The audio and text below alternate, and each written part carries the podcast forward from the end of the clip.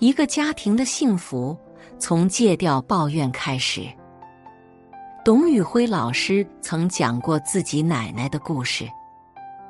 奶奶家有片苹果地，可一天下了冰雹，把苹果全打坏了。看着辛辛苦苦的收成，瞬间化为乌有，奶奶心里难过极了。可她没有抱怨。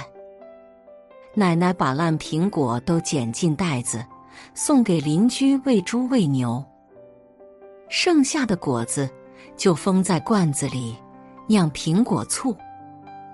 果醋清冽酸甜，每天吃饭前，董宇辉都要喝一口。他也从奶奶这里明白，原来生活再苦，也能柔化成心中的酸甜。人生在世，总有各种各样的挫折和意外，但总有人。能消化掉心中的戾气，从困苦里淬炼出甘甜。和这样的人在一起，你能感受到当下的美好和周遭的温情。生活如此，家庭亦然。一个家庭的幸福，从停止抱怨开始。一和睦的夫妻，多包容，少指责。少有人走的路里，有这样一个故事：一对夫妻随着相处深入，逐渐发现了对方身上的很多缺点。丈夫看不惯妻子做事慢条斯理，好几次因为梳妆打扮错过约会的时间；而妻子同样埋怨丈夫是工作狂，没有一点生活情趣。没完没了的摩擦和碰撞，让两人异常压抑。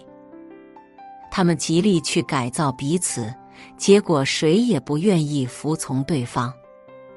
后来，夫妻俩看了心理医生，才明白夫妻相处的至高境界，不是完全一致，而是互相理解。当他们尝试着把挑剔变成包容，冲突也随之少了很多。夫妻就像彼此的镜子，你什么态度，就能得到什么回馈。遇事只知抱怨、发泄负能量，只会让伴侣心力交瘁，给感情笼罩上阴霾。转变心态，接纳彼此。婚姻才会照进温情与阳光。爱的八次约会里，把伴侣间的问题分为可解决的问题和永久性的问题。其中，可解决的问题是只要想办法就能解决的，而永久性的问题，则是两人在个性偏好上的根本差异。智慧的夫妻化解可解决问题，包容永久性问题，而非用抱怨和苛责一次次激化矛盾。正如作家特德将说的：“成熟意味着看到差异，但又意识到差异并不重要。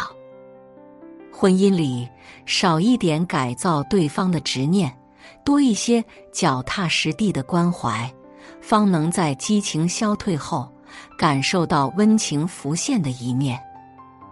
二，智慧的父母多共情，少牢骚。哈佛心理学家丹尼尔曾说：“家庭生活是我们学习情绪的第一个学校。”对儿女来说，情绪稳定、不易动怒的父母。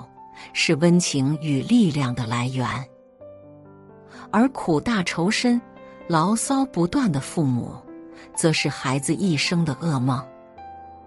电影《谁先爱上他》的里，刘三连离婚后带着儿子独自生活，因为日子艰难，他将满腔的怨气都发泄到了儿子身上。儿子考试没考好。刘三连埋怨他：“考这种成绩，怎么对得起我？”儿子偷藏爸爸的照片，刘三连指责他：“背叛我们的死人，有什么好留恋的？”在儿子面前，刘三连总爱抱怨前夫的无情，生活的不易。只要儿子稍有反感，他就开始抹泪，诉说自己如何操劳，如何委屈。刘三连本以为自己的倾诉能换来儿子的体谅，却不知儿子对他早就厌恶至极。背地里，儿子说母亲是讨厌鬼、控制狂，甚至在和母亲大吵一架后离家出走了。负能量爆棚的父母是孩子崩溃的源头。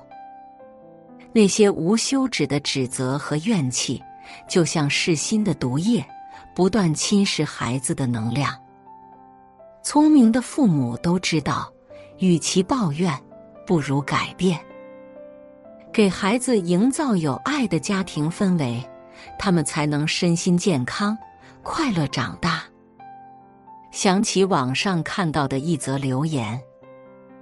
女儿把牛奶麦片泼了一身，地毯上也是。我父母在这种情况下一定会指责我、收拾我，但我拒绝让自己变成那样。我把女儿扶了起来，帮她换了一身衣服，然后她跟我一起把这里都收拾干净。全过程没有泪水，没有埋怨。没有喊叫。面对女儿的失误，母亲以最温和的方式收拾了残局。而这样的小事，也定会成为孩子多年后想起时心底淌过的一丝暖流。好的情绪是儿女幸福成长的土壤。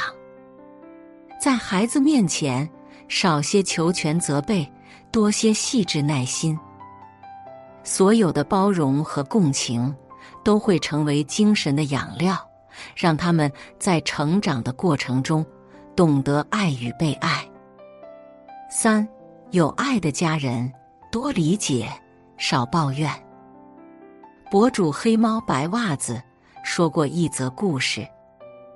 他在坐飞机时遇到过一家人去旅游，其中小孩的证件过期了。